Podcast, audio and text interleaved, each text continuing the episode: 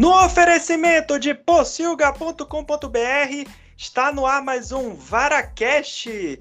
Meu nome é Ramon Prates e no programa de hoje vamos falar sobre a série House of the Dragon.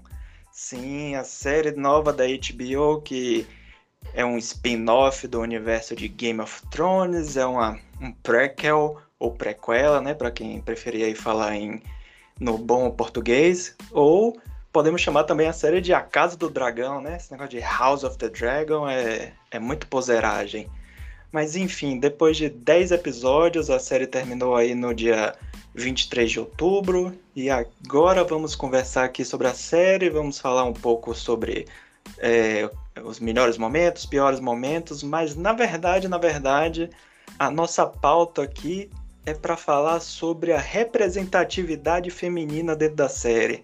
Será que basta botar uma protagonista feminina e pronto, tá tudo resolvido? É assim que a gente vai resolver as coisas? Bom, temos muito para discutir, o que conversar aqui, e para isso temos aqui duas convidadas, nossas porcolonistas que estão sempre aqui falando sobre séries. Para começar, ela, Elaine Fonseca, dê seu olá. Olá, né? Eu vou aqui homenagear, como sempre, meu podcast favorito. Bom dia, boa tarde, boa noite, por enquanto, mas aí com várias pitadinhas de esperança aí. Muito bem, muito bem. Já já tá aí inspirada, fez um símbolo aí com a mão que eu não vou dizer o que é que foi, fica aí, fica aí o mistério pro amigo internauta. E quem também está aqui com a gente hoje é ela, Bianca Nascimento, desse também seu olá. E aí, pessoal? Hoje a gente vai falar da. Eu tenho um outro, um outro nome que eu chamo a série, tá, Ramon? É, me é Casa do Dracarys. Boa, boa. Vou até me esquivar aqui agora do. do e depois desse, dessa temporada, eu, a gente pode cravar que é Casa da Ranira e tá tudo certo. Ela é a dona. Sim. Isso aí, a dona da porra toda, é isso aí. sim, sim, muito bem, muito bem. Então vamos começar com aquelas impressões da temporada. Queria saber aí de vocês duas, quem quer começar aí? Assim, um, um geral, assim, tipo, gostou, não gostou, gostou com ressalvas, para depois a gente partir para o, o que interessa. Quem que quer começar aí contando suas Aí eu começo. Por... Tudo bem, mande branco. É, eu, eu confesso, assim, que realmente, depois do final de GOT, não é mesmo, assim, eu é, acho que bastante gente ficou muito chateado, para dizer o mínimo, né, com o final de Game of Thrones. e eu tinha jurado, né? Eu, eu, também acho que a Bia também fez isso, não sei se o Ramon também fez. Eu tinha jurado de pé junto, eu não caio mais nessa treta, entendeu? Não vou mais oito temporadas, daqui a oito anos vou estar tá eu xingando esse tal de House of. Não vou, não vou assistir, não, não cai, não caio mais em esquema de pirâmide, né? Exatamente, mas só que não, né? Então, realmente, assim, o que me encanta mesmo no House of the Dragon são os dragões, né, minha gente? Porque no é, Game of Thrones a gente via os, os parcos dragões e a gente, eu pelo menos, ficava encantada, né, com os dragões da Daenerys achava que eles tinham pouco tempo de tela, enfim. E, e eu confesso que eu é, comecei a assistir o seriado com expectativas bem baixas, assim, do tipo, na maior. Ai, gatinho, não me morde. Desculpa, gente, que meu gato acabou de me morder. gato doido. Acho que ele não gostou que eu falei mal aqui do Game of Thrones. Tá bom, gatinho, calma. Cada um tem sua opinião, é respeitar. E aí. Muito bem, muito bem. então eu comecei com poucas expectativas, assim, mas é. E agora eu confesso que no final da temporada mesmo deu um gostinho de quero mais, de porra, como assim? E eu ouvi numa crítica é, no YouTube que agora só em 2024. Então eu falei, olha, não, não é possível. E aí foi aí que eu vi o quanto que eu estava já escravizada por, por House of the Dragon. Então, é isso. Comecei meio que assim, não, meio desdenhando, não, só vou ver o que, que é, e agora confesso que eu estou gostando bastante mesmo. Claro que com ressalvas, né? Como integrante aqui do Judiciário, vou ter que falaremos sobre essas ressalvas aí durante o episódio. Muito bem, muito bem. E você, Bia? Me conte aí o que, é que você achou aí da temporada. É, eu voto com a relatora de que a gente é trouxa. a gente promet... ficou muito puto com o final de desfecho de Game of Thrones e, e aí, tipo, quando, estre... quando eu vi o primeiro trailer, de... eu nem demorei tanto como a Elaine. Quando eu vi o primeiro trailer, eu falei, não, vou ter que assistir essa merda, vou ter que assistir, olha isso. Já fui convencida de cara, porque assim, já dava a entender um pouco assim que ia ter é, protagonistas fortes, né? Mulheres e.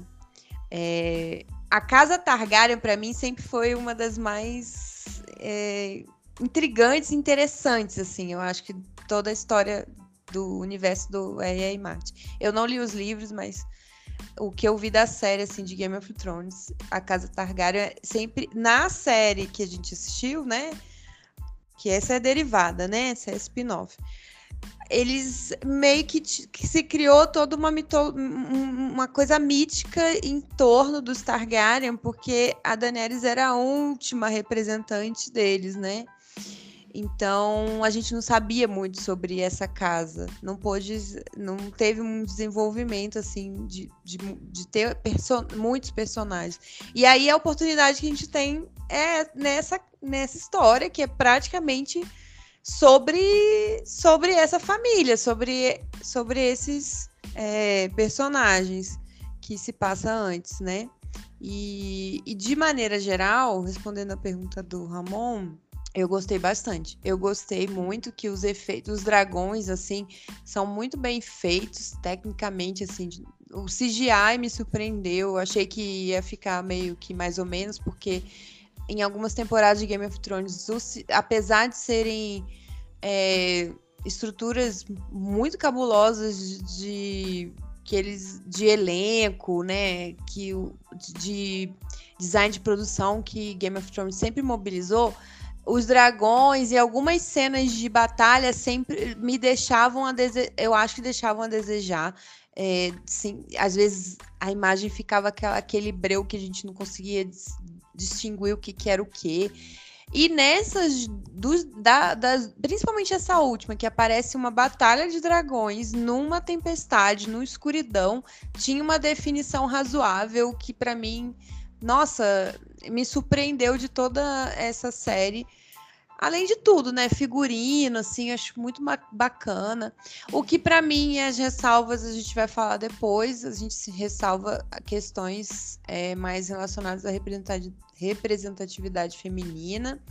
O roteiro, que eu acho que em alguns momentos da série deixou assim. Ah, eu achei que ficou meio raso, ficou navegando ali no raso em alguns momentos. E também porque a série a gente gosta, mas ela não é tão complexa como Game of Thrones, então a gente estava acostumada com um estilo e ela traz um estilo muito mais simples, assim, até mais fácil pegar meio novela. Eu achei meio novelão, não sei se vocês. até, o, até a própria trama que se cria, né? É, é meio que. Pô, podia ser uma novela da Globo, inclusive, né? as coisas que se criam. a trama é um pouco simples, assim, de não tem tanta complexidade, né?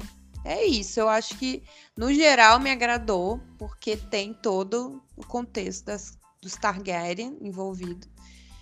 E é isso, acho que a gente pode falar mais sobre as ressalvas. Muito bem, muito bem. Bom, eu eu não, não sou hater do, do final de, Game of Thrones, para mim o negócio chegou num ponto que, tipo, não Já importa. tava conformado, né? Não. tá bom. Não, é, é para mim chegou num ponto que, tipo assim, nada que eles fizessem ia, ia agradar o pessoal, principalmente porque não tinha, não tem o livro, né? Então aí ficou esse mistério assim do será que o livro vai acabar desse jeito e tal? Assim, eu achei o final ok. A última temporada tem bons momentos, maus momentos. Agora em relação ao que você comentou, Bia, da parte de efeitos especiais, design de produção, é porque, assim, é, com certeza o House of the Dragon já tem a expertise, né? Já, já tem experiência da, de como foram as filmagens, os perrengues lá de Game of Thrones, então acredito que agora eles vão, não vão errar tanto, né, nesse sentido. A série tem um orçamento maior, né? O Game of Thrones, a primeira temporada mesmo, começou com um orçamento muito baixo e foi criando hype, foi virando sucesso. Aí eles foram, conseguiram tirar mais dinheiro da, da HBO, tanto que as últimas temporadas é que tem as grandes cenas de batalha, coisas desse tipo. É, em relação à comparação com a novela da Globo, uma comparação que eu gostei é que é, é tipo uma mistura de Succession, outra série aí de, da própria HBO, né? Que tá aí agora a disputa é dentro da própria família de quem que lembra muito, né? né? Só que talvez não tenha o a fineza entre aspas, não tenha a, a complexidade, né, do Succession, mas acho que ainda assim aborda razoavelmente de forma interessante a parte política. Eu até achei interessante o, no último episódio mesmo, quando a, a, a outra princesa, a Rhaenys, né, chega lá para conversar com, com a Rhaenyra e, e aí a primeira atitude lá que o Daemon quer é Vamos lá, vamos pipocar a porra toda, vamos lá, vamos meter todo mundo lá, bota todos os exércitos lá, a gente tem dragão, não sei o que, e aí ela Pera aí, man. Relaxa aí, conte até 10. Vamos pensar aqui direito o que é que a gente vai fazer. Aí lembrar, ah, porque meu pai pediu, é, o desejo dele era manter a paz, não sei o que, não sei o que. Aí você vê bem, assim, a, a diferença, né, da, da mulher e do homem no, no comando. É tipo aquela cena lá do de Capitã Marvel, quando chega lá no final, aí o vilão chega, não, vamos decidir aqui no braço. Ela, oxe, eu sou muito mais forte que você, eu não vou resolver isso no braço, não. Aí dá um peteleco, pronto, derrota o cara e acabou o negócio, sabe? e aí eu até vejo essa questão da masculinidade tóxica, não sei se vocês assistiram o Adão Negro, e aí tem muito disso, tem uma relação lá entre o, o personagem do The Rock, que é o protagonista do Adão Negro, e o o outro personagem que é o Gavião Negro. E aí eles passam, tipo, uma parte do filme brigando e, tipo, por nada. Tipo, é bizarro. Só por, por botar testosterona pra fora. Tipo, eu quero mostrar que o meu é maior do que o seu. Enfim. besteira. É, eu confesso que eu não eu tinha zero interesse em assistir essa série, assim, o Game of Thrones já foi, já tinha sido too much para mim, mas o fato de ser uma vez por semana, Aí era mais fácil de acompanhar. Eu, tá, vamos abraçar o hype desse troço. E uma coisa que me chamou muito a atenção na, na série comparada com, com Game of Thrones é essa, isso que você falou da parte técnica, principalmente assim, montagem, fotografia, tem umas, umas sutilezas que me impressionaram, assim, tem, por exemplo, no, acho que é o, o terceiro episódio que o Daemon vai ter, ter uma cena lá na ponte, tá lá o, a mão do rei com o Daemon lá negociando, não sei o que, aí de repente aparece a, a Ranheira no dragão e vai lá e resolve tudo pacificamente. Tem, uma, tem umas coisas assim de montagem e tal, de fotografia que eu achei bem interessantes.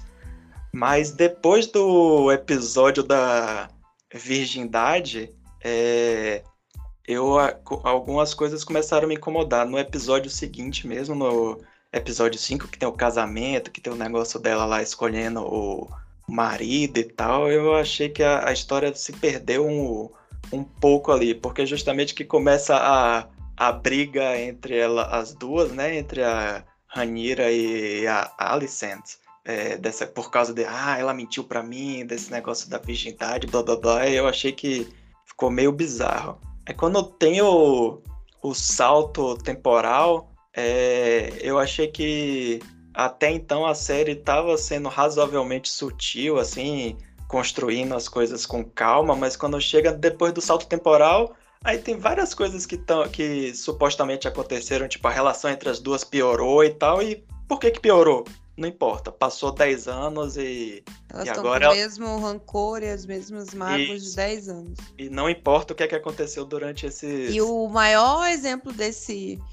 Eu acho que esse, esse equívoco no salto temporal é a, que, é a construção do personagem do Christian Cole. Nossa, que, que sim, sim, que, eu não entendo. Que bizarro aquilo. Eu, é, é, é um personagem que eu não entendo até hoje. Tipo, o que é que aconteceu porque, o que é que aconteceu, tipo, com ele nesses 10 anos. Aí eu acho, assim, que talvez a série é, eles poderiam ter pensado talvez fazer uma primeira temporada menor, tipo cinco, seis episódios, e só com essa com a, as duas atrizes que estavam interpretando as versões mais jovens, né, da Alicent e da Ranira. E aí depois já fazia uma segunda temporada e dava esse salto temporal e tal. Acho que na, nessa segunda parte eu demorei para é, acreditar que aquelas duas eram as personagens, tanto que só lá pro acho que no episódio 8, que é o que tem a, a reunião da. A, é o episódio da grande família, que todo mundo se reúne, aí o rei vai lá e diz: Não, galera, vamos ficar na paz aí, cada um na sua e tal.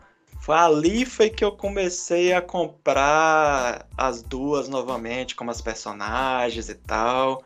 Beleza. Tanto até que tem no no último episódio tem um detalhe que eu só fui reparar depois que eu vi uma notícia em algum site desses nerds, que é quando o, o Hightower, né, o, a mão do o, o, o pai, o Otto chega lá, aí tá com um pedaço de papel, aí eu, que porra de pedaço de papel é esse? É o livro, que ela isso, arrancou a página quando é, era mais novinha. Isso, aí depois eu, ah, tá, olha Tem aí. Tem uma cena pra... que elas estão deitadas, assim, na, debaixo da árvore coração, aí ela tá, a Renira tá lendo um livro, aí ela rasga essa página, é isso. Isso, isso. E outro episódio que me incomodou, assim, que até então eu achava que a série era razoavelmente essa questão assim das sutilezas, de ir criando as coisas aos poucos e tal. Acho que é o episódio 7, que é quando a Ranira e o Damon resolvem é, se livrar lá do marido dela. E aí, tipo, aí eu, pô, falta cinco minutos para acabar o episódio. Aí, aí nesses cinco minutos, ó, oh, então, a gente decidiu, a gente, a gente vai se casar aqui, junta uma galerinha aqui, a gente já casou, não sei o que. Eu, Pô, man, deixa isso aí pro próximo episódio, velho. Que agonia é essa? Foi uma aí, corrida mesmo esse episódio. Aí você, aí você constrói as coisas e tal, e chega no final, faz de qualquer jeito. Eu, pô, man, não precisava disso. Mas os, os dois últimos episódios foram, foram interessantes, assim, eu achei bacana que dividiu, assim, o penúltimo episódio foi a, a história Os verdes. da... Isso, e aí o, o episódio seguinte foi o resto da galera. Isso eu achei que ficou, ficou bacana. Agora é isso, a série até foi até esperta, né? Que de, é, criou esse, essa questão do que a Elaine falou, né? Da briga lá dos dragões e tal, e deixou você com gostinho de, eu quero mais. Agora sim, agora você. Agora você me convenceu. Eu preciso de 10 episódios para você me convencer desse, desse negócio, né? Mas enfim. Não, eu... Falando de design de produção ainda, só um, um adendo e de fotografia. Cara, que linda aquela mesa, da a mesa da, da, da Pedra Sim. do Dragão que acende com, com as velas embaixo. Que coisa linda, meu Deus. Sensacional aquilo. Sim, sim. Fiquei com vontade de fazer isso aqui em casa, velho. com mapa de Brasília ou com mapa de Westeros? É, não, bota um mapão do plano piloto, assim. É verdade, verdade. Mas é assim, o que eu gostei bastante da série foi isso mesmo, essa parte assim de algumas sutilezas, apesar de alguns momentos eles chutarem o balde, né, de recorrer, de sair correndo para resolver as coisas de qualquer jeito. Mas tem umas cenas bem bonitas. Tem aquele episódio que é, tá tendo uma festividade para comemorar o nascimento do, do filho lá do rei. Aí tem um negócio da caça lá que tem que achar o cervo branco, não sei o que. Aí tem uma ceninha que tá a Ranira e o Sir Cole lá na, na beira assim, de um, do, da montanha, assim, vendo verde, aí de repente aparece lá o servo branco. Tem umas coisas que são assim, que são bonitinhas, mas tem as outras coisas que a gente vai falar aqui do, das ressalvas que felizmente apagam muito disso. E é só para fechar essa questão da parte técnica, aí e aí já pegar o gancho para a gente começar a nossa discussão da questão da representatividade é a questão é, é o, a questão de que finalmente, né, é, tivemos nesse, em House of the Dragon a, uma mulher, né, dirigindo o episódio, teve mulher escrevendo o roteiro e, e isso fez a diferença, assim, mesmo que no final das contas você tinha que se manter dentro daquele universo, dentro daquelas bizarrices, mas nesse, nesse episódio mesmo que a gente comentou da questão da virgindade, é, você vê que as cenas de sexo foram bem realizadas, porque era do ponto de vista. Era uma mulher que estava na direção, que, tipo assim, conseguiu ser sexy sem ser vulgar. E durante a temporada eles conseguiram isso, né? De tirar esse ranço do Game of Thrones que aparecia uns, umas mulheres nuas e que não acrescentavam muita coisa à, à série, né? E agora eles conseguiram, assim, mantiveram a, entre aspas, a putaria, mas com, com um pouco mais de pudor, mas sem deixar de cumprir o papel de mostrar a sexualidade e coisas do tipo. Achei isso bacana. A minha única, minha última birra da, da série é que com, é, é com o compositor da, da trilha sonora, Ramin Djaldi, que ele também escreve, ele é o compositor de Westworld, que também é uma série que eu gosto bastante. E eu fiquei indignado que ele não se deu ao trabalho de compor um tema novo e usou a porra do mesmo tema lá do Game of Thrones. Tipo, velho, mudasse qualquer coisa assim, o tom um pouquinho, fizesse um pouquinho mais rápido, um pouquinho mais devagar, qualquer coisa, mas aí a desculpa. Ah, é do mesmo universo, então a gente usou o mesmo tema para dizer que é a mesma série. Porra, man, vai se foder. Ah, eu gostei. Não, ah, eu, eu entendo eu... a crítica, mas eu, eu gosto. Eu sinto. É uma coisa assim que me, me envolve, assim, é, me sinto em Game of Thrones. É afetivo, sabe? É, Toca a musiquinha, que... eu. Isso. Acho que o objetivo é justamente esse, né? Pegar é, a galera que. os amantes de GOT e. Falar, a crítica Falar, ó, você ainda tá aqui, se segura aqui que isso aqui é bom, né? E aí pega a gente justamente pelo que a Bia falou, pela efetividade mesmo, né? É, aí eu só Mas você do... tem toda a razão, Ramon. Podia ter. Eu fiquei, decep... um fiquei decepcionada, por exemplo, foi com a, a abertura, mas com a parte gráfica. Por quê? Ai, porque eu não entendo para onde que aquele sangue todo vai, entendeu? Eu não consigo acompanhar. Eu fico assim, gente, onde que é? Porque Tem eu... vários vídeos de, dessa galera tá. mais então, ficcionada explicando todos os, pois os é, rolês ali, que tem vários easter eggs, né? O outro era fácil, era um mapa, cada Esse hora é ia fácil. se abrindo, né? Esse daí é o meu enigma, né? É, mas é, é de, pra decifrar ali quem é muito fã mesmo do negócio. Porque, pois é. Inclusive, aquelas é como se fossem um, umas o estandarte das casas, né? Num, uhum. Numas chavezinhas que gira assim, que aquilo eu nem sei o que, que é o nome, mas aquilo ali tem o é, é, pelo que eu sei é a representação de cada personagem. O que eu ouvi falar muito por alto é isso, mas tem, tem e tem os símbolos, só que você só decifra se você conhecer, né? Quem é quem pelo símbolo. E aí, é. aquilo ali é a, é a árvore genealógica do Targaryen. E aí, onde passa o é sangue e o negocinho fecha, é quem já morreu, entendeu? Ah. E aí, ah. tem toda essa explicação, mas eu não eu tô falando aqui por alto do que eu entendi, mas tem vídeos muito detalhados no YouTube que explicam. Muito bem, muito bem, muito bem. Tá certo, é.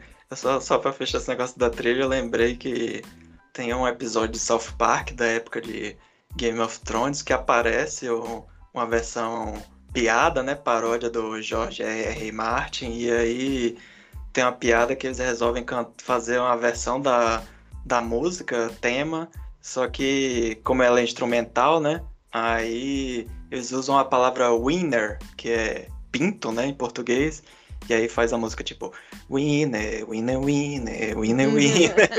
que é tipo, se você defina Game of Thrones em uma palavra, pronto. Você bota essa versão aí de South Park e pronto. Temos o, a definição do que é Game of Thrones.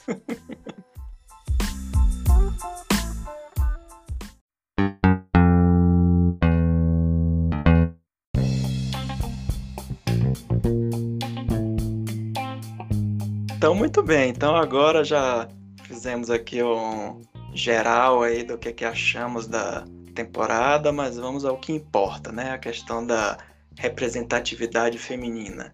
Aí eu queria saber qual de vocês duas quer começar e vamos já começar falando da relação entre as duas, entre a Alicent e a Ranira, tipo, começam como amiguinhas, aí uma resolve pegar o pai da outra e até então tá de boa, mas aí vê esse negócio da virgindade.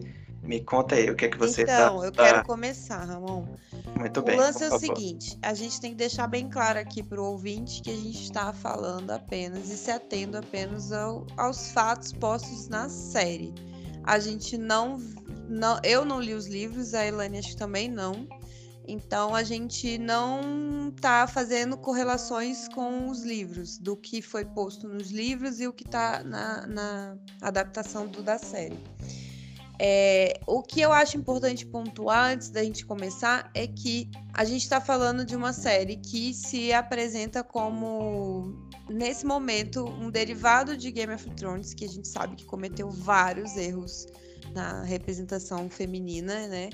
E traz pra, para o foco e para o protagonismo duas personagens femininas muito fortes. Só que você olha no geral a série, e eu tava olhando isso, achei muito curioso, se você parar para pensar, a maioria do elenco é masculino. E aí você tem apenas para a gente falar de, de muito de, de que são pessoas, personagens que tiveram algum desenvolvimento que a gente possa é, destacar aqui, apenas a Alicent, Alicent, a Ranira e a Renis, que é a rainha que não foi é, que ela tem um papel bastante importante né, no, no desenrolar da trama, da trama política e tal.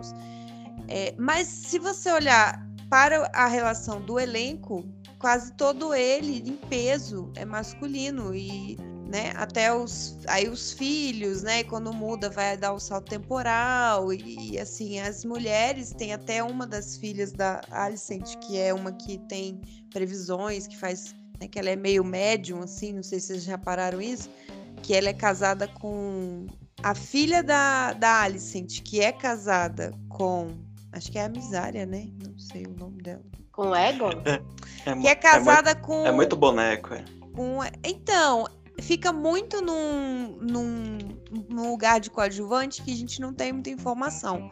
Ela não, não apareceu muitas vezes, mas os momentos em que ela aparece não é relevante para a gente destacar aqui, mas ela só na, na minha, para mim ela só ficou é, na memória porque ela fez previsões do que ia acontecer.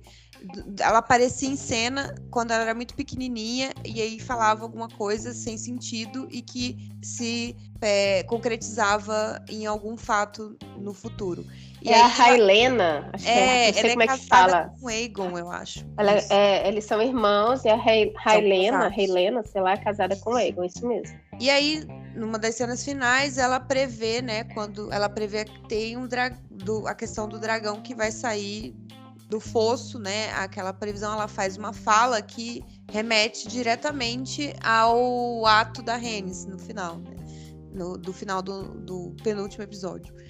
Então, é o que eu queria destacar em geral é isso, pra gente ter posto que, tipo, é uma série que tem um protagonismo feminino forte, porém, é um, não é um, não é um elenco que tem assim mulher, bastante mulher, né?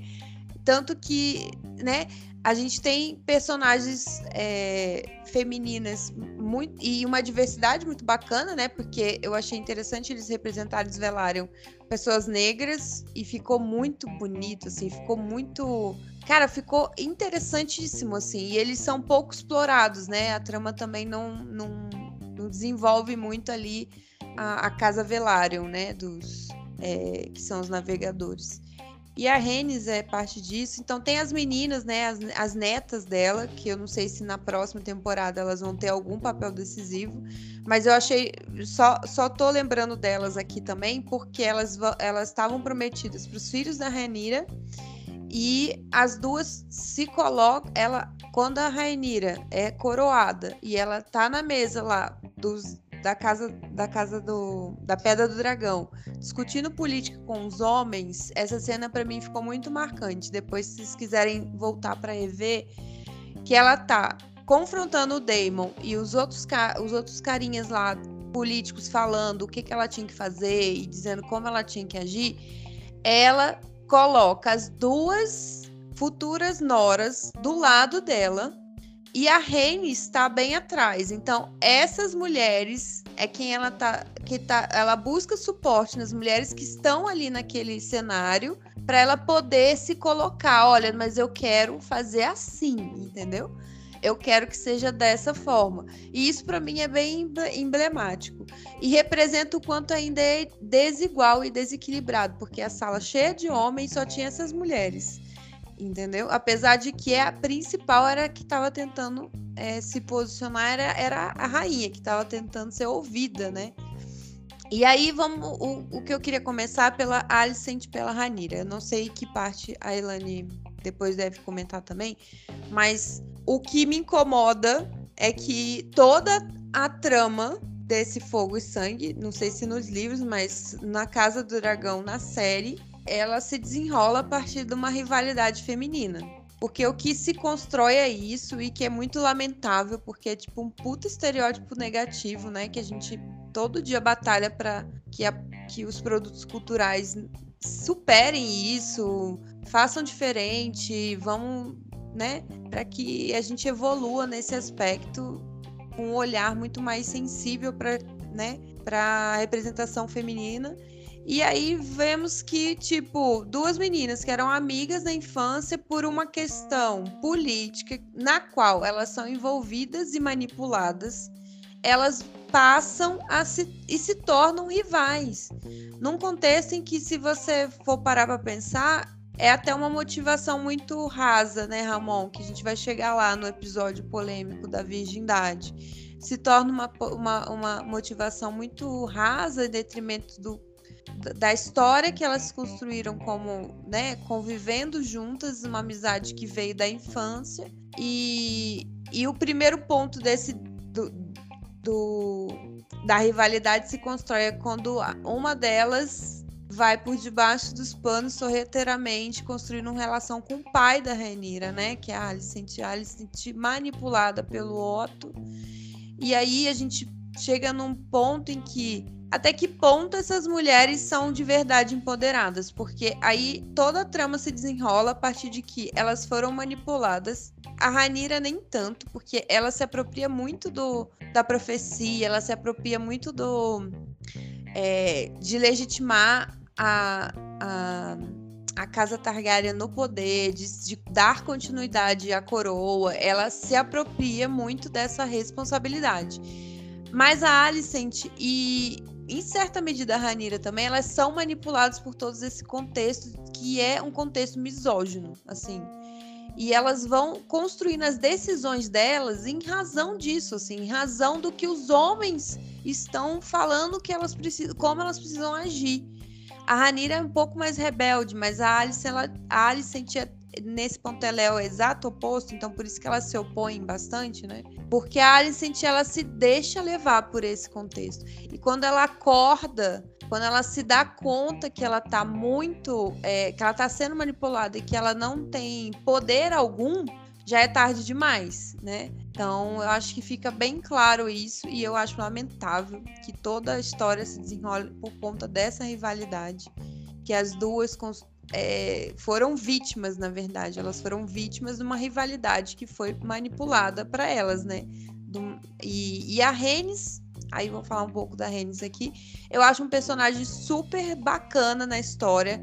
Ela é muito interessante, apesar de que ela é super sabonete ali, mas você vê que ela tem uma sabedoria do que é uma vivência feminina no ambiente misógino. Ela passou, é, a gente não conhece o passado dela, a gente vê ela entende que, pelo que se fala, que ela foi. que ela foi considerada para o, para o trono, mas que ela não foi legitimada nesse trono por conta de que ela era uma mulher. Então, por conta do, né, dela ser mulher, ela não pôde assumir o, o trono de ferro.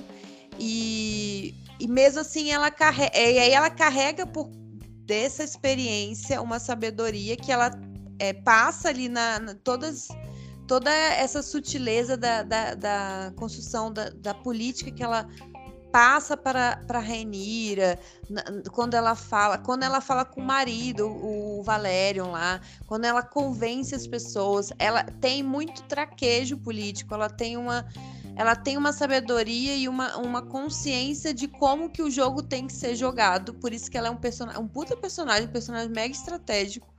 E todo mundo ficou assim meio decepcionado quando ela ah, pegou o dragão, fez todo aquele escarcel e não meteu um Dracarys naquela galera. Tipo, mas ali é a ali você coroa o perso a construção do personagem, né, como tipo, ela ela não ela não é uma pessoa que vai tomar uma atitude impensada. Ela vai lá pensar e não, peraí, gente, vou só aqui dar um aviso e ela age não age por impulso, ela age muito mais pela com, com o conhecimento e a sabedoria que ela carregou de tudo isso que ela sofreu dos bastidores dali do, né, do, do reino ali da que ela viu, que ela conheceu, que ela acompanhou de perto, que ela acompanhou de perto o reinado do Viserys, né, que ela viu muito.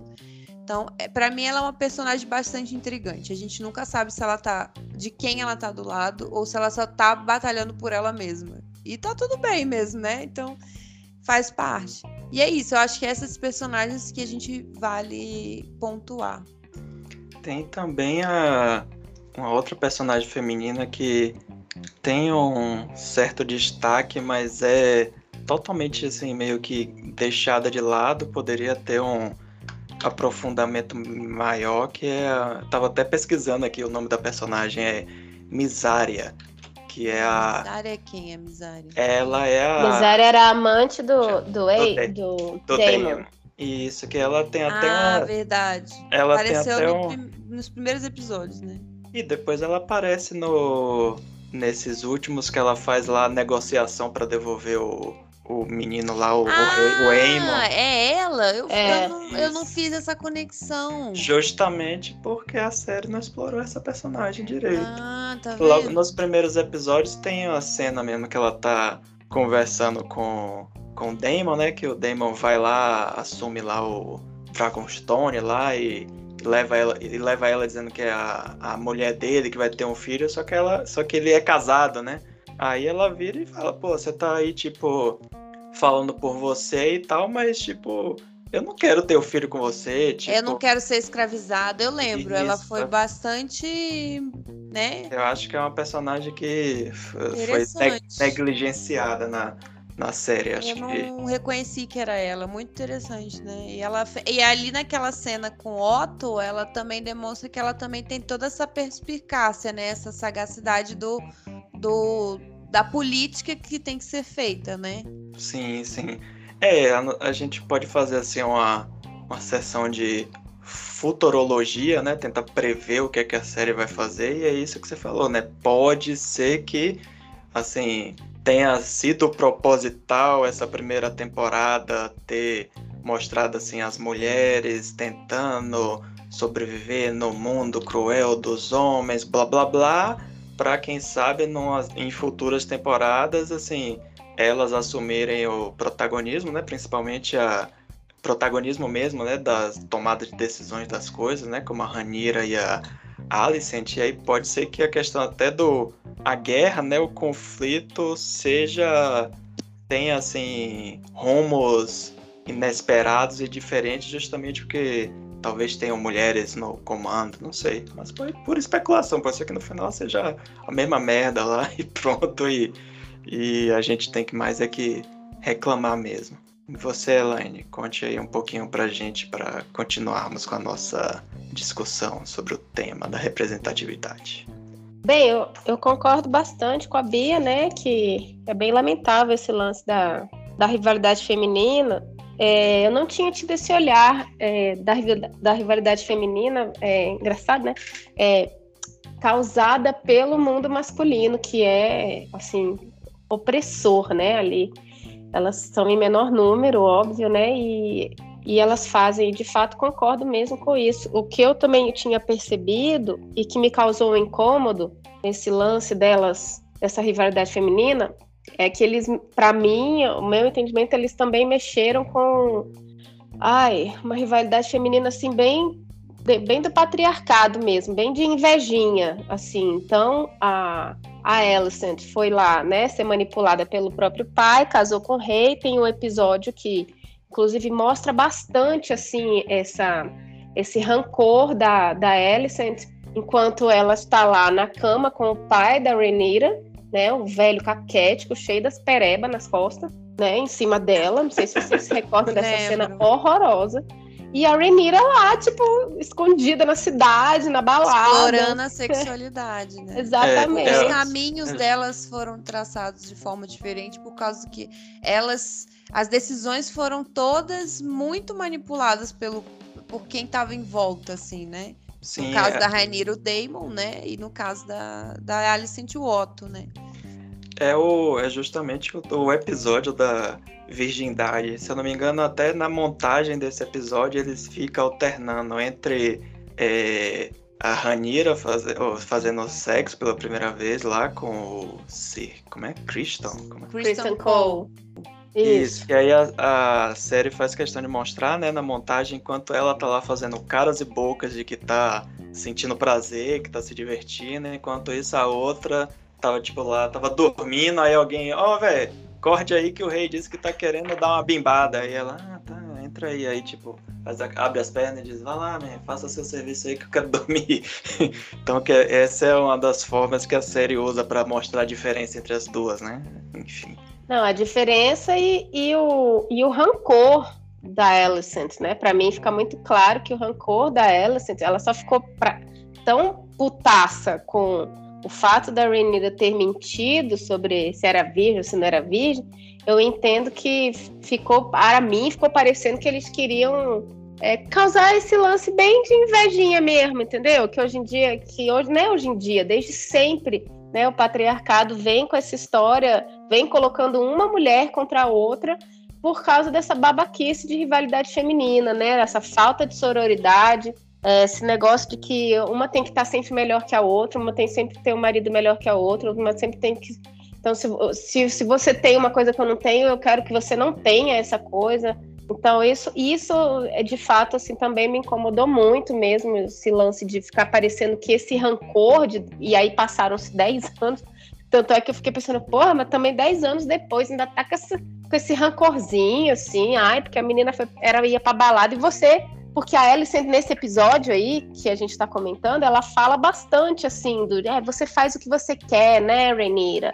É meio que um rancor da liberdade que ela Isso. queria ter e que a Renira, apesar de não ter uma liberdade, ela conseguia desfrutar, né? De um certo. Exato. É, e que na verdade era só meio que mais assim, o jardim do vizinho também tá sempre mais verde, É. né? Porque a vida da Renira também não é lá essas Coca-Cola, né? Ela, como Mas você ela disse- pegava quem ela quiser, né? Ela- Exato, E, e a outra podia falar nada, porque o rei ia defender ela sempre, né? Exato, então chamando ela de mimadinha. Então isso, isso eu achei paia mesmo também. Então achei... não é pior do que o rancor do Christian Cole, que esse pra mim eu acho que. Meu Exato. Deus, assim. Tipo, Esse daí, olha, pra você, pra ser bem sincera, esse daí é o único rancor que pra mim faz sentido nessa merda Cara, mas toda. foi só uma sentada, o cara ficou apaixonado daquele tanto. Então, e a amiga, mulher não, amiga, aí é que tá. Veja bem, entendeu? O cara não ficou apaixonado. Isso daí é só um rancorzinho de um macho hétero, topzeira, branco, cisgênero, que foi rejeitadinho, entendeu? Ai, mas o meu pau é bom demais, você não quer meu pau? Então, não, querido, eu tenho vários, eu tenho todos os pau que eu tenho o pau que eu quiser aqui, amigo, você não tá entendendo, né? Você é dona desse canavial de pau aqui, meu amigo. Ex- exatamente, velho. Então, assim, tipo, e, e não, mas vamos casar. E ela ainda assim, meu, meu amigo, veja bem, quem é você na fila do meu pão? Eu, eu tenho um dever pra cumprir, que é ser rainha. Aí você tá me pedindo pra eu, pra eu abandonar todos os meus sonhos, né? Todos os meus compromissos que eu tenho pra casar com você. Não, eu botei muita fé na Ranira nesse, nesse episódio em que ela dá esse aguenta no Christian Cole. e fala, Exatamente. Meu amigo, Meu anjo! é, você não tá entendendo. Tipo, meu anjo, você se toca, né? Então, assim, e ela, e é engraçado, né? E assim, engraçado. E isso É. subverte um pouco o padrão, Exa- assim. né? Exato, é isso que eu ia falar agora. É, é curioso como os homens fazem isso com as mulheres o tempo todo, E você não vê mulher aí passando 10 anos rancorosa, né? Porque Sim. o cara falou, minha filha, eu tenho. Amada, eu tenho meu anjo, eu tenho um dever a cumprir, eu sou rei, não posso, me desculpa, você foi só mais uma na fila do meu pão e eu vou aqui ser rei. É. Entendeu? E você não vê essa reação do cara. Então, essa reação do Christian Cole é a que mais faz sentido para mim, porque a do macho hétero tóxico, entendeu? É doidinho, porque levou um baita de um pé na bunda. E ele não levou só um pé na bunda, né? Ele, tipo, a menina tem um propósito, né? Ela tem, ela, não, meu filho, não é só que eu não te quero, eu realmente tenho um propósito de vida, e esse propósito de vida, ele não é você. Aí o cara bugou. Não, ela até, ela até foi legal, ela falou assim, mas se você quiser, é isso que eu tenho para te oferecer. Você vai ficar lá, a gente vai se pegar de vez em quando e é isso, tá ok. Mas nada, ele não exato. queria, ele queria nada além. Exato, e nada além do que todos os outros reis fazem, né? E já fizeram, tipo, tem todos os reis que a gente viu, a gente viu Game of Thrones, o Baratheon lá tinha milhares de amantes. Pois ele não, não queria só exclusividade. Ele queria que ela ele queria dominar tudo e ficasse de pé de igualdade com ele. Nós não temos nada e vamos construir tudo junto. Ele não queria pé de igualdade, amiga. Ele queria subjugação. E aí, como ela, exatamente, tipo mas como isso. ela não não abre mão do poder que ela tinha, porque ele ia sempre ficar numa posição de subalterno, ah, não deu conta, né? Não, não quero que. Não eu, dá, aí buga. O é, aí não, não dá. consegue ficar né, na posição de subalterno. Exatamente.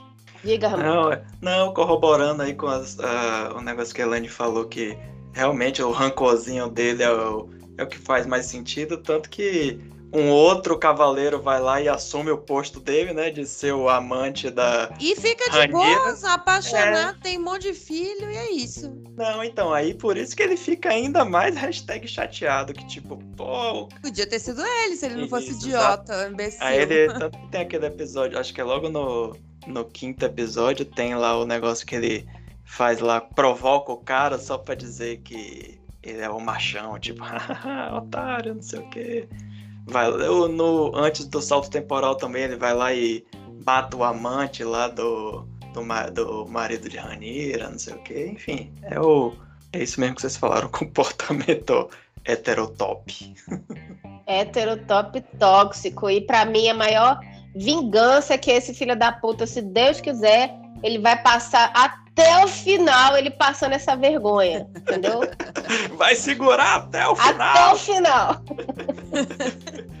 tem uma, uma coisa que eu acho curiosa também é que tem o, no, no universo de Game of Thrones tem o boldo bom da pílula do dia seguinte, né? Toma um chazinho e pronto, uhum. não engravida. Mas fazer a porra de uma cesárea ninguém sabe fazer, né? Porra, exata. É. Que nos leva chama, nosso... chama o dragão ali pra depois faz a, a. Faz a. Como é que chama? Dá uma queimadinha ali para fazer a fissura, pronto, acabou, resolve o problema. Cauteriza. Isso, exatamente, cauteriza, é bizarro. Tem outra coisa também da, da não satisfeito, né, em criar essa intriguinha entre as duas depois, quando vem a, a nova geração, né? Os filhos de, de cada uma, quando tem lá o episódio do rei que diz: Vamos, senta todo mundo aqui, é uma grande família, não sei o que, blá blá blá, e todo mundo faz as pazes. Oh, amiga, eu gosto muito de você. É, desculpe esse rancorzinho aí, não tem nada a ver e tal. Mas aí passou cinco minutos, aí os filhos, porra nenhuma! E aí fica começa a treta de novo, tipo, a, a treta passou para a próxima geração. De quem é a culpa? Das mães. Sim. É bizarro isso. isso é bizarro mesmo. Isso é bizarro, e é outra coisa que é bizarra, mas a gente tá pulando aqui a, a parte da polêmica da virgindade. Mas o que, eu, que isso se conecta com o que eu vou falar lá adiante, que é a questão de que olha que, que injusto que é que todas as. Você percebe que as decisões políticas acabam estando atreladas às decisões por conta dos vínculos maternos dessas mulheres. Tipo, a Alicent, ela, ela toma uma decisão de que ela tem que, a qualquer custo, fazer o Aegon rei. Porque ele é filho dela. E aí a Ranira vai agora mudar toda a estratégia de guerra porque o filho dela foi morto. E isso, é um, isso foi um, um entendido como um ato de guerra, né? Um, uma provocação. Sim. Mas porque são filhos, né? E porque elas são mães. E aí você vê aquela cena final da Renira virando, ela tá de costas, que ela vira e você vê ela possuída no demônio. É porque é aquilo ali, é o que ele quer dizer que ela tá agindo com um instinto materno. Ela agora ela vai deixar de ser a Ranira rainha que age e toma decisões pensando no bem-estar da, né, no, da nação, né? Do pensando reino. na política em ter quem governar depois e tentar construir alianças e deixar a política de lado, porque agora eu vou meter o Dracarys em todo mundo porque meu filho morreu. Então, assim, você reduz. Olha o, o, como é injusto, porque você reduz as personagens, a, a tomada de decisões dessas personagens ao emocional delas, ao vínculo materno, à questão emotiva e afetiva maternal. Você tá construindo uma, uma puta personagem super complexa que ao longo de toda a temporada, tô falando da Renira, ao longo de toda a temporada ela se apropria dessa, como a Elaine falou, né? Dessa. É, eu, eu preciso ser rainha, dessa responsabilidade que, que vai ser passada do pai para ela. Ela se apropria disso, ela quer muito isso. E ela se prepara ao longo de toda a vida dela para esse momento. E quando esse momento chega e ela tem condições de fazer tudo que ela aprendeu com o pai dela, aí às vezes parece que, tipo assim, não, vamos virar a chave dessa personagem aqui. Não, mas porque ela é mãe. Se matar o filhinho dela aqui, ela vai. Aí a coisa toda desanda, entendeu? Tipo, aí ela deixa de ser uma pessoa racional e as suas ações passam a ser pautadas apenas pelo emocional. E a mesma Ou coisa. Ou seja, ela vira um homem. sim, sim, é isso que eu ia falar, que é tipo. É, talvez a, a teoria do negócio é que, tipo, por mais que a mulher tente ser racional, não sei o que, dentro do, do universo masculino, que o cara lá da testosterona, que ela, vamos atacar todo mundo, destruir tudo. Ela, não, peraí, calma. Mas aí tocou no, no, no, lado pessoal dela, né? Do filho, aí pronto, aí agora ela, ela pode chegar lá Tomar atitudes impulsivas, né?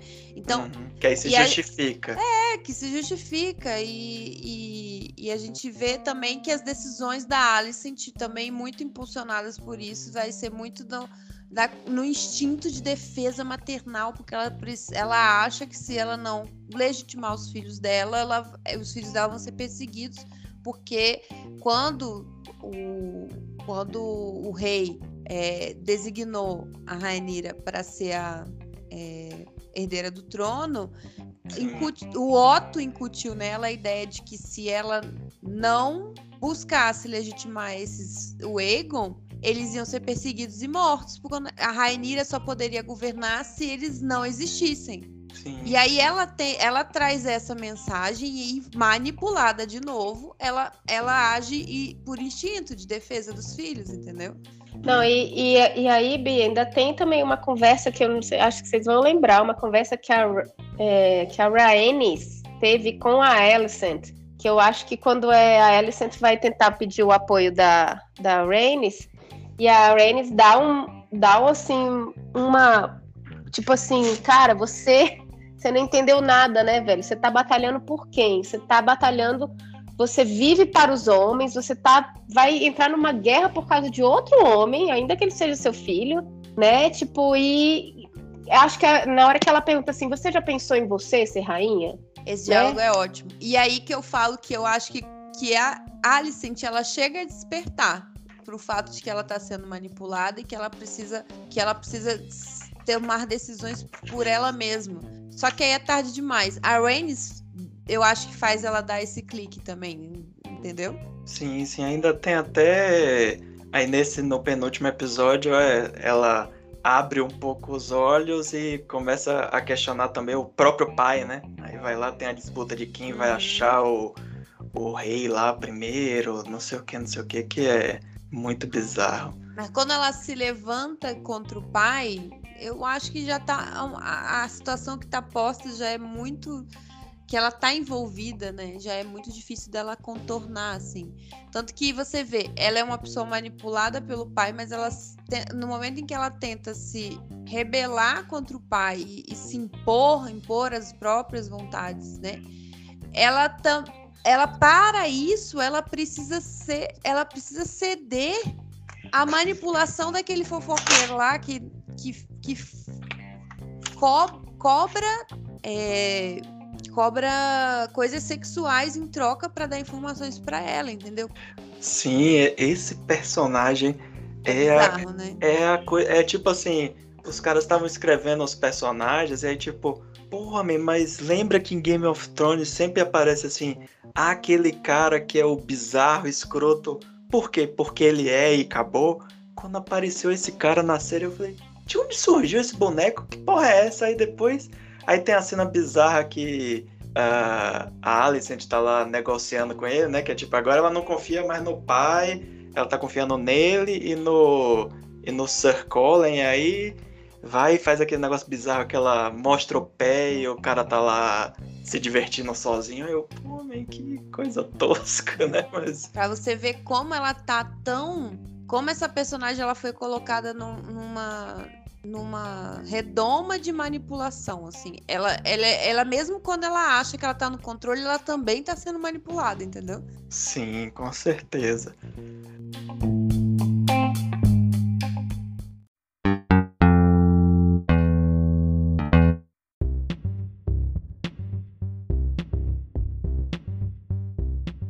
Mas vamos seguir aqui com o que você tinha falado da pauta, né? A gente já citou algumas vezes aqui o fatídico episódio 4 que fala da virgindade.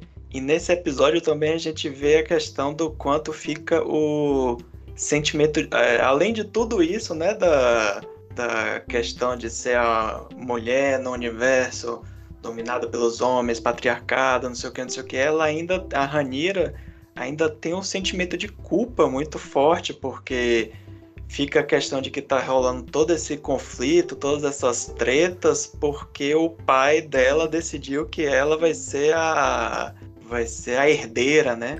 Aí tem quando ela tá passeando lá com o Damon pela cidade, elas eles veem uma peça de teatro e aí a peça de teatro mostra, né, é, como seria, de uns bonequinhos lá, como seria se a ela assumisse o trono e tipo a população também não aceita e Aí fica aquele discurso, não, é o Damon, não, é, você tem que. Para a pessoa ser governante, você tem que botar medo na população, senão você ninguém te respeita e tal. Ou seja, ainda além da questão da virgindade, ainda vem essa questão da culpa. Mas me contem aí dessa. A gente discutiu um pouco sobre isso, né, no, no nosso grupo. grupo aqui do aí, WhatsApp. Aí me contem aí dessa polêmica da novela da Globo de 30 anos atrás. nem, nem Damares mais fala sobre virgindade, mas Game of Thrones, House of, Dra of the Dragon, achou Dedicou que era um, um episódio inteiro a isso.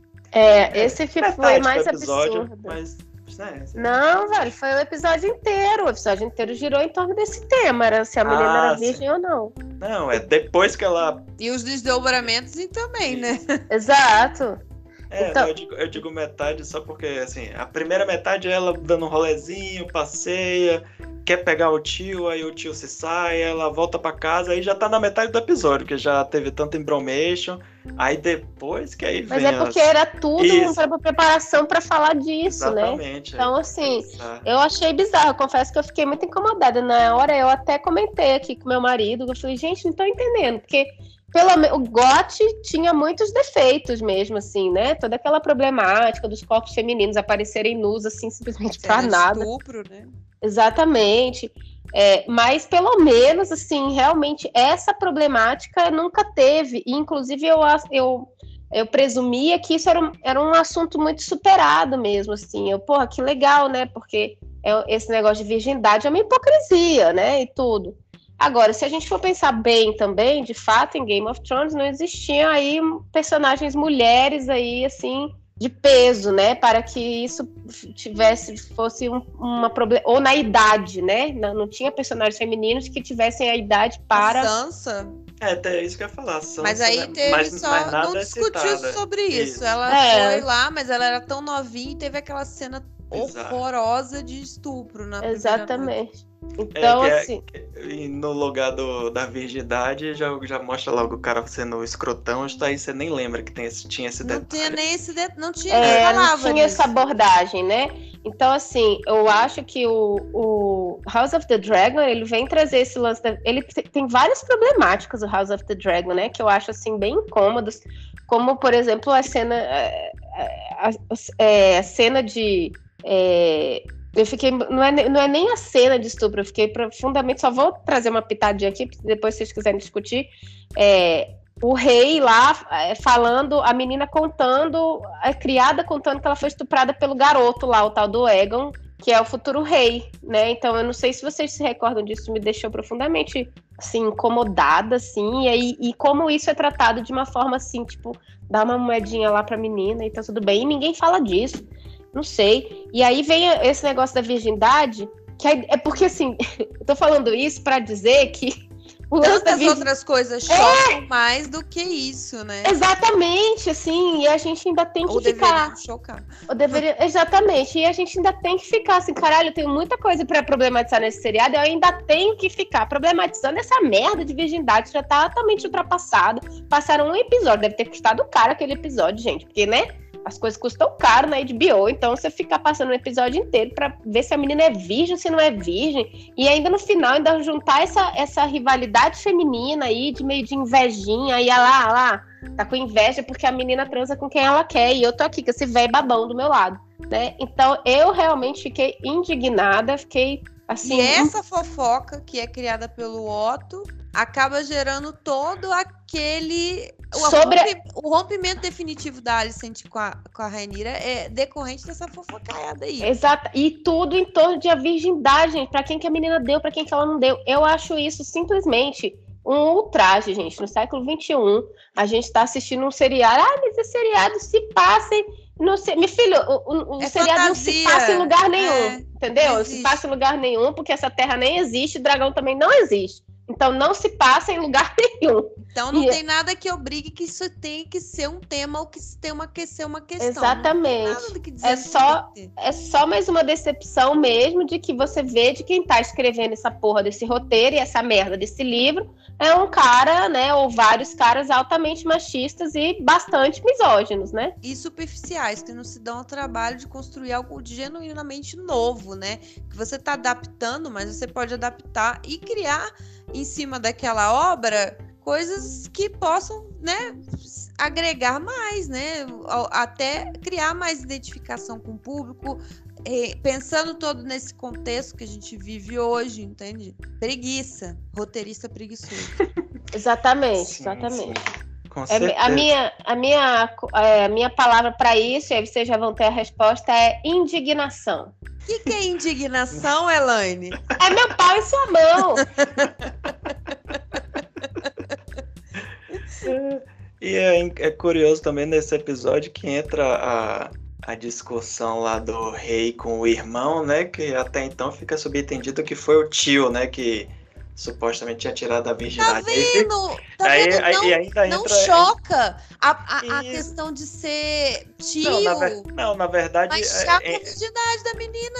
não, é- Exatamente. Na verdade, entra essa polêmica, ele fica hashtag chateado, né? Tipo, pô, você é meu irmão, velho. Você vai lá e pega minha filha, porra é essa? Mas, tipo, Não, mas só porque pode- transou.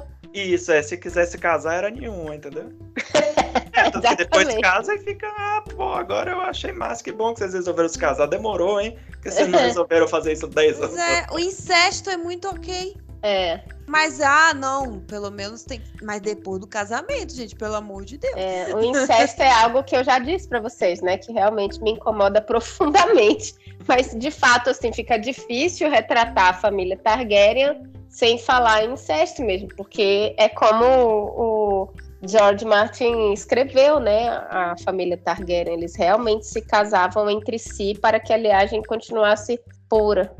E no caso, nesse caso da, da, da, da Rainira com Daemon, nem se toca muito nessa questão de que é um casamento arranjado para manter a linhagem. Em nenhum momento. E nem isso é proposto. Tanto que o rei não queria, saca?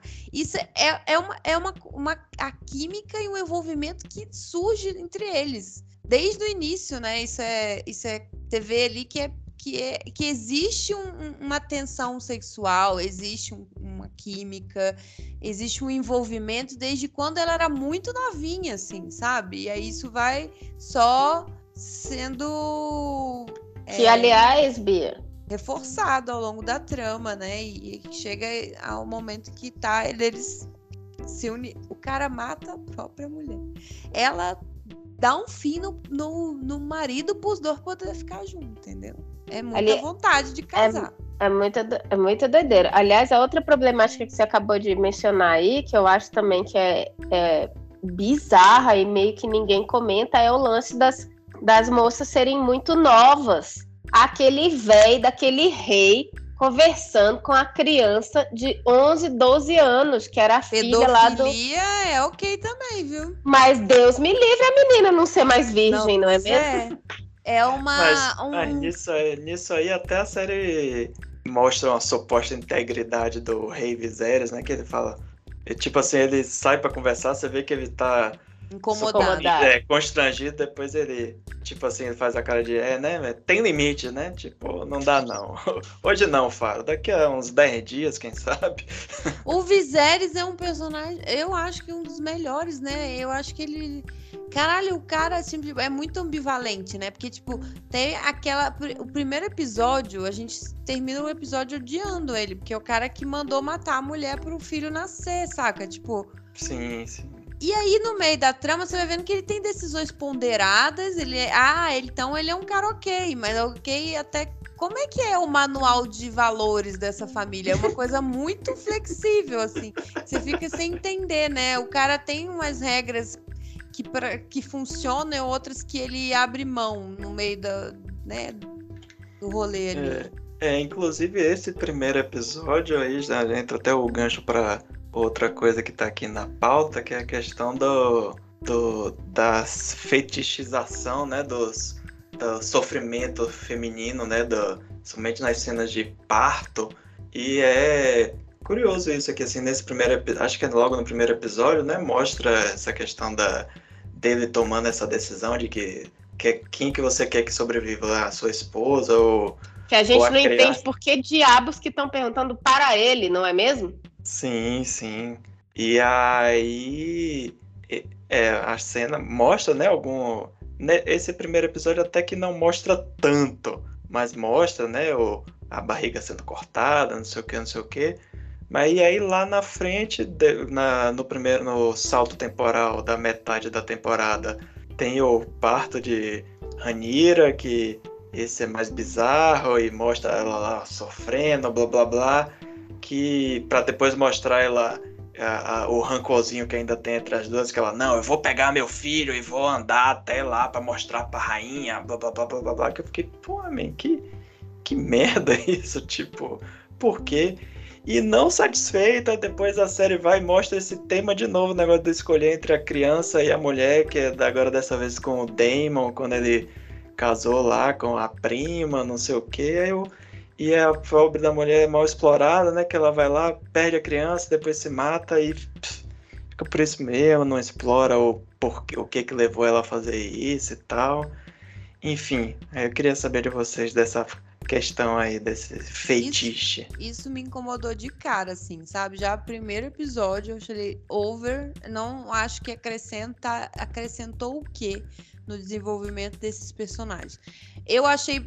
Não, não dá, olha, se você parar pra pensar, o, o começo, o primeiro episódio, um parto e um, uma, um bebê morto. E encerra a temporada com um parto e um bebê morto. E no meio da temporada a gente também tem um nascimento que vingou e um nascimento que não vingou. E uma morte gro gro grotesca, assim, de um suicídio, né? Então, assim, são cenas que, tipo, bicho, tem poucas personagens femininas e você acaba agregando nelas esse, essa, essas, essas questões que são super violentas, assim, do cotidiano da maternidade, a violência obstetrícia, tipo, Pra quê? O que que isso acrescenta ao roteiro? O que que isso ajudou na, na construção das personagens? O que que isso agregou? Eu não sei. Sinceramente, eu não cheguei a nenhuma conclusão sobre isso. Eu acho que é, é esse, assim, eu só consigo pensar que é um fetiche, porque é muito sangue, é sempre muita dor, um excesso de, sabe? Pra quê? Que que você por que, que você tem que mostrar a mulher sangrando, aqueles cortes, aquelas cenas muito, sabe, detalhadas desse tipo de procedimento? Para mim é fetiche, só pode ser fetiche. É, entra, entra tanto fetiche quanto, tipo, um pleonasmo visual, tipo assim, você tá assistindo a série, você já entendeu que a série se passa num mundo dominado por homens, que as poucas mulheres que têm estão aí se lascando para tentar ter alguma relevância, né? Mostrar sua importância. Você já entendeu que elas estão se fudendo, que elas estão passando por sofrimento, sentimento de culpa. Você precisa ser mais literal do que isso. É por isso pois que é. eu acho interessante. É, é por isso que eu falo que, tipo, no início a série tentava ser um pouco mais sutil nessa parte técnica, mas aí depois é, tem momentos que alguém liga: ah, não, velho, já que já que não pode mostrar mulher pelada, então vamos mostrar sangue, sei lá, é, alguma bizarrice desse tipo, principalmente para chocar o público masculino, não sei se Eu vi uma crítica que falava assim, que a, a, tem uma fala da mãe da, da Rainira no primeiro episódio, que antes dela né, ter o parto, acontecer aquilo tudo, aquela tragédia, ela, elas duas conversam, acho que até aquela cena que ela tá na banheira e tal, não sei, elas, elas duas conversam e aí a, a, a mãe dela fala muito para ela que o lugar da mulher é esse, é o lugar de gerir os é, herdeiros do trono. E que ela em algum momento vai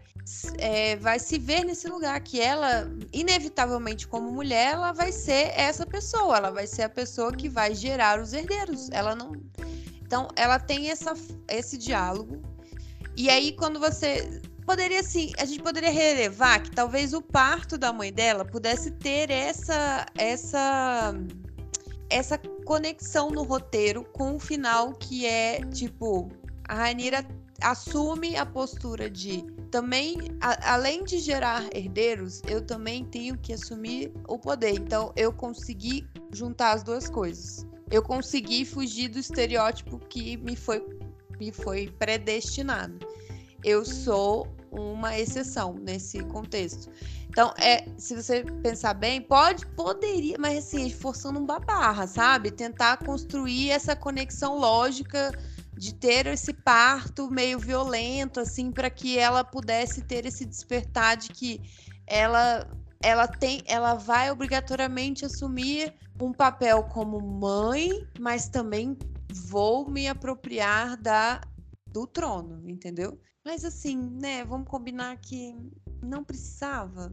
É, eu confesso que eu até gostaria de escutar alguém que fosse mãe, assim, que estivesse assistindo, né, House of the Dragon, para de repente trazer esse olhar aí, porque eu também fiquei bastante incomodada mesmo com as cenas de parto. Eu não vi muita necessidade mesmo de mostrar tanta dor. É, não sei, assim, realmente para mim não fez muito sentido. A gente sabe todo mundo sabe que partos são doloridos, assim. Eu acho que. É como se isso fosse uma condição para que a mulher pudesse se empoderar. Ela precisa é... passar por uma condição de dor e sofrimento. Ela precisa pra... passar de uma violência, uma coisa muito sangrenta. Para ser merecedora. merecer é, fica parecendo alguma coisa meio nesse sentido da meritocracia mesmo, não né? É, que... mas é muito ruim isso. Mas Quer vamos dizer... combinar que é muito ruim isso? Não, é péssimo, é péssimo. porque. Você é, deslegitima quem não Exato. passa por isso, né?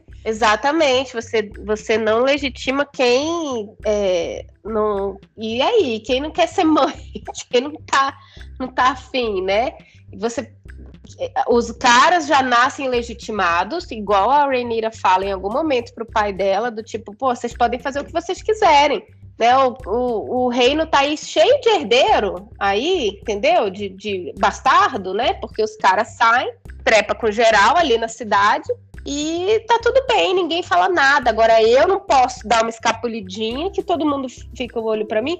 Então os caras nascem legitimados porque eles são homens e a mulher fica parecendo que é essa mesmo, assim, a intenção dos caras. A mulher para se legitimar como alguém empoderada precisa passar por uma caralha de um parto e pelo jeito precisa só passar pela caralha do parto, não precisa alguém precisa morrer, ou a própria mulher ou o bebê, né, também. Sim, sim. Eu até lembrei que tem uma série chamada The Great que mostra a história de Catarina Grande. E é curioso que quando ela vai ter, ela engravida, vai ter um filho, vai, vai ter, fazer o parto, e aí é, é montado tipo num salão, ela fica na a cama, o lugar onde ela vai ter o filho, fica no centro, e é montado tipo uma arquibancada para poder os nobres assistirem Nossa. ao parto porque para ter a garantia de que ela realmente foi ela que teve o, o filho, que tipo ela não enganou ninguém, tipo tem que toda a classe nobre assistir o parto para poder legitimar o negócio. Então Gente, é bizarro. bizarro. Mas obviamente que nessa série não não é que nem House of the Dragon, não mostra assim os detalhes bizarros, mas a situação em si já é bizarra. Aí justamente a, a situação em si já é já é incômoda, isso, desconfortável, então, já é assim. Tudo bem que Game of Thrones tem essas cenas grotescas, meio gore até, né? Tem aquele episódio lá que o Christian Cole destrói a, a, cara, a cabeça, desfigura o sujeito lá, que, que também achei bem desnecessário, assim, vamos confessar, né? Tipo, tudo bem que tem o casamento sangrento lá em Game of Thrones, né? O episódio clássico do casamento sangrento, mas assim, tipo, cabeças rolando, mas sim, em sim. plano aberto, não tem o mesmo efeito de que uma cabeça sendo esmagada em plano fechado, né? Vamos combinar. Sim, sim. é outro outra coisa aí que eu. do casamento, né? Tipo, o Jorge R.R. Martin também teve algum trauma de casamento, né? Que todo casamento que tem no. Vai ter alguma comemoração de alguma coisa na série, você já sabe que vai ter treta. Vai casamento ter... igual tragédia, né? Vai Isso. inevitável. É, será... Dizer, ele tá passando aí... uma mensagem. É, sim, exatamente. Aí, será que por um lado ele tá. É é, o, é o, a forma dele de mostrar ser feminista, bem entre aspas, né? Tipo, ele é contra casamento, sabe? Não, Mas... tá forçando a barra, Ramon, sabe? não é Sim. isso. Não, é, é, é, esse questionamento tosco que eu tô fazendo. Tipo, será que ele pensou que, tipo, ah, eu vou fazer isso, os casamentos vão ser bizarros e aí as pessoas vão acreditar nisso? É isso que eu tô querendo dizer. Porra, man, pare com isso, sabe? Não dá, é impossível. Você pode ser mais sutil do que isso. Uhum. É, acho que a gente é. já falou um pouco do próximo item da pauta, né? Que é qual? Que é a questão do, do, desenvolvimento das personagens a partir das suas vivências de maternidade. Eu mencionei isso porque acaba que a Alicent Ranira e até a Rhaenys também, né, suas decisões políticas, a forma como ela se coloca ali, né, no, no coadjuvante das situações, ela também está pensando e tomando decisões pensando na, nos filhos, pensando nos netos. A Rainira sempre pensando nos filhos. Então, acaba que toda a dinâmica política de um reino vai se desenhando a partir das suas escolhas particulares pessoais de família, assim, entendeu? É uma coisa que eu acho que fica no raso também para a série. E, e aí o que o Ramon mencionou, né? Que a rivalidade dos primos se constrói também em detrimento, em, em razão, não, em detrimento não, mas em razão da rivalidade das, da, da Ranira e da Alicent, né? E acaba que fica a culpa materna. As mães criaram esse Exatamente. caos que foi passado adiante na, na próxima geração, entendeu? Essa rivalidade entre eles. Isso, e, e mostra também, tipo, se a Ranira, por um lado, né, tem, teve esse. É mostrado né, o sofrimento dela, da questão do parto, duas vezes na série. E a Alicent não mostra essa questão dela. Nenhum dos partos dela ela passou por nenhum perrengue, aparentemente. Mas aí ela tem o perrengue do lado dela mãe, né? Que o filho mais velho é totalmente problemático, só faz merda, e é esse o cara que vai assumir o, o trono. E aí fica também, a culpa é sua, você que é a mãe. É. É bizarro. tum, tum, tum. Varacast!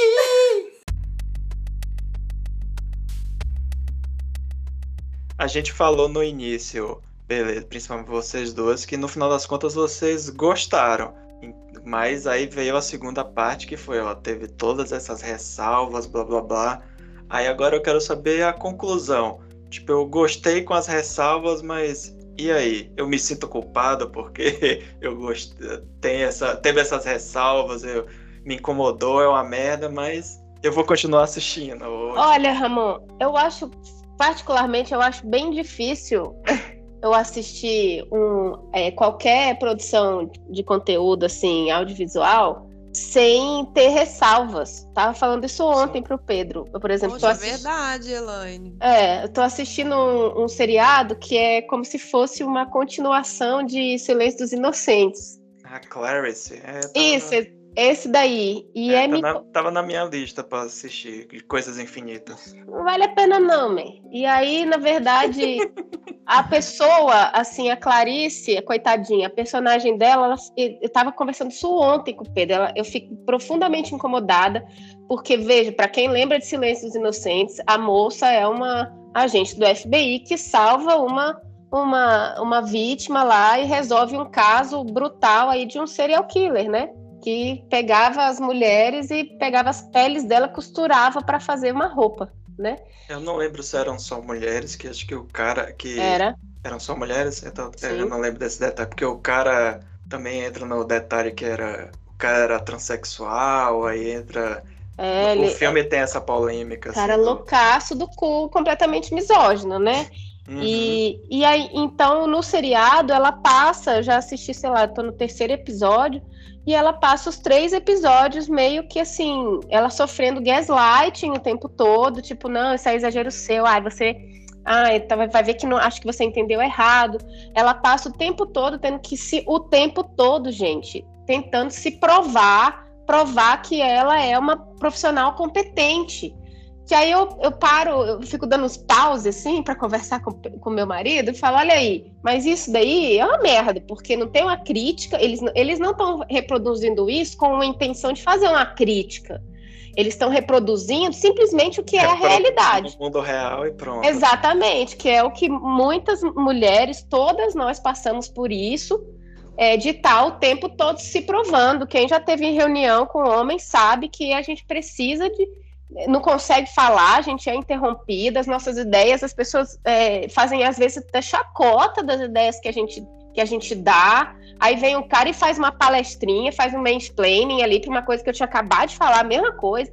Então, assim, eu acho muito é, é muito exaustivo, realmente. Eu é, assistir coisas e, e, gostar do conteúdo e falar, porra, esse conteúdo é um conteúdo crítico, é um conteúdo que problematiza, mas problematiza legal e traz uma reflexão, né, nesses temas que sejam, né, a equidade de gênero, que seja a homofobia, que sejam outros temas é, que a gente precisa batalhar. Então, na verdade, isso é mais um desse seriado. Para mim é super normal. Eu, é, um, é uma mistura de amo e odeio, né? Porque ele é mais do mesmo, no final das contas, eu, é, infelizmente, mas infelizmente eu tô acostumada com esse tipo de conteúdo, que, que representa uma realidade misógina, uma realidade machista, né, com várias problemáticas de rivalidade feminina, de estupro sendo, sendo naturalizado, né, e, e discutindo virgindade no século XXI, e, e a gente fala assim, ok, né? Vou ter que passar por, por isso, porque senão eu não vou assistir nada. Essa que é a realidade. Sim, a gente meio eu... que normaliza, né? A gente normalizou, assim. às vezes é. a gente tem que ter uma. É, como eu dou, dei o exemplo no, nos, um dos episódios aí da, da, da do Varacast URSS, que a gente discute séries, que eu falei de Emily Paris, assim, tipo, se a gente for problematizar tanta coisa, a gente também não se diverte, entendeu? Então, assim, tem umas coisas que é aquele guilt pleasure. Então, tipo assim. Uhum, sim, sim. Game of Thrones, a gente tá aqui até gastando o nosso tempo e a nossa, a nossa inteligência problematizando, porque a gente acha que é algo que vale a pena problematizar. Porque, por exemplo, sim. eu não faria um episódio de Emily Paris e não perderia meu tempo tentando problematizar aquilo. Ele mas, mesmo já se autoproblematiza. É, mas eu gosto, sabe? Tipo, não tá tudo bem também. Mas a questão é que, tipo, é uma obra que eu acho que tem um impacto muito grande, assim, né? Que tem uma audiência muito relevante, né? Herdou a audiência da Game of Thrones. Então, eu acho que, que e tinha uma cobrança, né? Decorrente de todos os erros que foram cometidos em Game of Thrones, havia uma expectativa no público de que algumas coisas fossem assim até, né, conduzidas de uma forma mais adequada. Eu acho que eles tentaram, no geral, eles algumas coisas assim, eu acho que até conseguiram é, manejar de forma, né, um pouco mais é, que dá para relevar, sabe? Mas é assim, ainda não é suficiente, ainda não tá bom. Eu acho que pode melhorar, eu acho que. E eu espero que melhore, porque é uma coisa que eu curto assistir, sabe? Eu gosto de assistir. E eu vou dizer assim, eu vou continuar assistindo. Vou continuar assistindo e vou continuar criticando. Mas é um saco, porque igual a Elaine falou, a gente tá. A gente fica cansada, às vezes a gente. Pô, se a gente for parar para ver, gente, só o que a gente considera que é uma, uma obra que que tá ok, a gente não vai ver nada, né? Então, é isso. Eu acho que Game of Thrones e agora Casa do Dragão. Casa do Dragão tá fazendo até um trabalho mais eficiente. Tem o, eu acho que demorou até a série engrenar, então no, no último, o último episódio para mim é que fica bem claro assim. Muitas outras cenas pontuam isso. Isso que a Elaine falou, por exemplo, que a Elaine deu, fica muito nítido na cena em que Ranira é coroa. Uma outra cena, tá? A cena que eles repetem, que é a cena do encontro do Otto com Damon naquela ponte. É uma cena que repete uma cena de um outro momento da série, que ela também interfere, que ela interfere em é, para poder conciliar o Damon ali numa situação. E no segundo momento em que ela está coroada, ela está rainha e ela se apropria de. Não, eu vou, eu vou decidir. Eu não estou defendendo ninguém, estou falando por mim. E não, ninguém vai brigar agora, não. Peraí, vai ficar todo mundo quietinho e eu vou decidir isso aqui. Se vai, se eu vou acatar a proposta da fulana ou não. E aí o Damon fica possesso. Existe até uma cena que também, se você parar para pensar, um pouco polêmica. Era necessário mostrar ele, ele enforcando ela? Porque assim, o Damon é esse, é essa, é esse personagem, é essa pessoa violenta. Não, ele... isso só obriga a gente a ficar passando um pano depois nele, né, Bia? Porque é. a gente gosta do personagem. É, é o ame e odeio, porque ele é violento. Todo, tudo na série tá dito ali. Ele matou a mulher, ele. ele matou o mensageiro. Matou o mensageiro. Ele tem atitudes impulsivas e violentas. Isso tá posto na, na caracterização dele. Mas por que, que a gente se surpreende quando ele enforca a Rainira? E por que, que é relevante mostrar isso? Já que estava assim, tudo dito de que ele não está satisfeito que ela tem o poder, entendeu? E ele não está satisfeito com isso. E aí, no momento em que ela está ali, na é uma situação, a cena parecida, e que em outro momento ele def, ela, ela interviu por ele. Dessa vez que ela estava falando por ela, ele foi lá e a é, e, e quis é, tentar manipular ela. Não, olha só, tipo, e violentando ela, entendeu? De certa forma. E, e eu acho que isso fica muito claro, assim, tipo, por quê? Aquela cena era necessária. Então, esse exercício que é cansativo, toda, toda obra a gente tem que ficar fazendo. Assim, tipo, isso é necessário, a gente ficar vendo isso, a gente já tá cansada de ver essas coisas no dia a dia, nós mulheres, entendeu? Nós mulheres sofremos violências cotidianas. Então, quando a gente quer parar para assistir um negócio para descansar, para relaxar, aí vem o outro lá, tipo, sei lá, um parto que meu Deus, gente, aí mata a mulher para um filho nascer, aí no outro dia a, a, enfoca a fulana, entendeu? Tipo, não precisa. Mesmo sendo uma obra inspirada num uma era medieval, sei lá, velho, tipo, a gente tá fantasiando. Tem Bridgerton faz isso com muita maestria, né?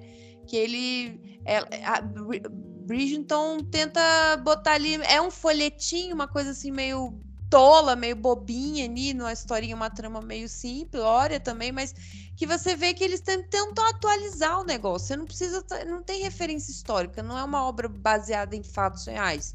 Você vai atualizando ali o que precisa ser atualizado. E é isso, o meu desabafo, tá bom? É... Muito bem, muito Vou bem. continuar assistindo, entendeu?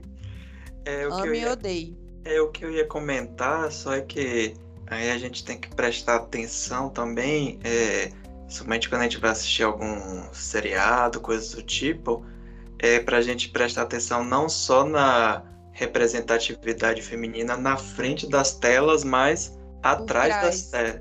Porque eu fui olhar aqui agora a, a série que Elaine indicou, que ela falou que está assistindo, que é a Clarice, e ela é criada por um homem chamado Alex Kurtzman, que é, fez é, séries, fez o filme Star Trek, é um dos produtores, é, fez a série Star Trek Discovery, que é também protagonizada por uma mulher, mas ele é homem, né? Então, assim, tem coisas que ele não. que talvez né, passe despercebida e que vocês que são mulheres que veem isso, tipo, no dia a dia e tal, vocês conseguem perceber com mais facilidade. Por isso que eu, um exemplo que eu ia dar, que eu achei que me chamou muita atenção é, e que fez um diferencial é a série o She-Hulk, a Mulher Hulk, que, tipo, é uma série, por mais que seja é, produção da Marvel e tenha lá o dedo lá do Kevin Feige, né, que não deixa o negócio muito sair do, da formulazinha da Marvel, mas é tipo é uma série criada por mulher, por uma mulher. Todos os episódios são dirigidos por mulheres. Se eu não me engano, todos os episódios são escritos por mulheres. Acho que no máximo tem assim, ela divide o crédito com algum homem. E em todas as, uh, todas as partes é, todos os requisitos técnicos tem no mínimo é, uma mulher e um homem. Então, tipo assim, a trilha sonora é uma mulher, diretor de fotografia é mulher, é, figurino, é, até efeitos especiais, que é um mundo que é muito dominado pelos homens, é, tem mulheres. Então, quando você assiste a série, você vê que eles tiveram, por mais que você tenha birras por questões de Marvel, blá, blá, blá, mas essa questão da, da representatividade feminina, você vê que teve um, um cuidado. cuidado a mais, né? Isso, exatamente. Então, às vezes é o que é se espera, é só isso. isso, tem... exatamente. Não é muita então, coisa. Então, às vezes é bom a gente prestar atenção quando vai assistir uma série, também ver, assim, séries que tenham sido criadas por mulheres, coisas tipo, que é, pode até pode até ser uma, fazer um episódio especial do, da, do, nosso seriado sobre séries, o nosso a versão do Varacast comunistinha, a gente fazer um, talvez fazer um episódio aí só sobre séries que tenham sido criadas por mulheres, tenham episódios dirigidos por mulheres, que aí a gente pode ver essa, se faz alguma diferença ou não, né? Porque em Game of Thrones, né, no House of the Dragon, a gente viu que teve episódio dirigido por mulher, escrito por mulher, mas tipo, você tá dentro de um contexto que quem é o showrunner, quem criou a série é um homem, então você não vai conseguir fazer uma grande diferença. Tanto que o episódio lá da virgindade é, é dirigido por uma mulher. Então, enfim, o máximo que ela conseguiu fazer foi o, a questão da filmar... A cena, né? A é, cena fil... ser dirigida de forma diferente. Isso, mas fora isso... E aí o episódio seguinte é escrito e dirigido por mulheres, mas não, não tem como fazer mágica, né? Dentro desse universo. Ela tem que seguir uma continuidade, né? Da trama Isso. que foi constituída.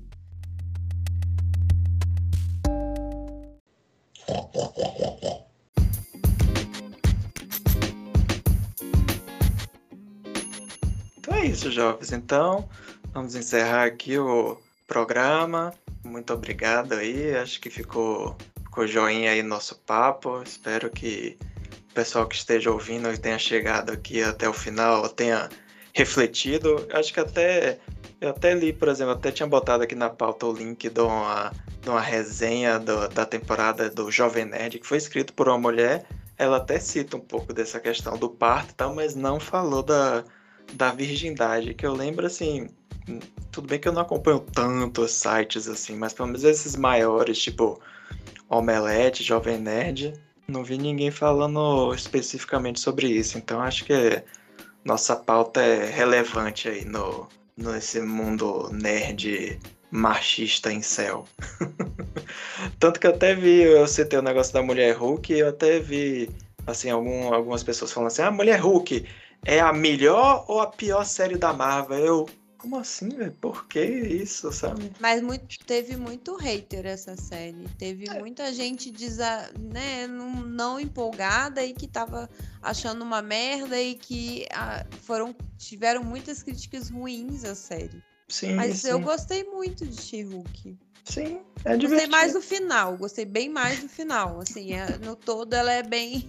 é um pouco caótica, mas sim, a personagem sim. em si é caótica, então tá tudo certo, né? É condizente, né? Bom, então é isso, jovens. Até o próximo programa.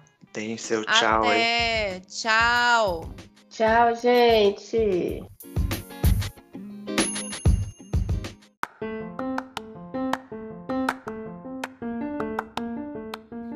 Paracast é um oferecimento da rede Possilga de podcasts. O nosso site é o possilga.com.br. Nossas redes sociais, Twitter, Instagram e Facebook estão como Possilga, T-H-E Possilga. Nosso e-mail é o contato arroba.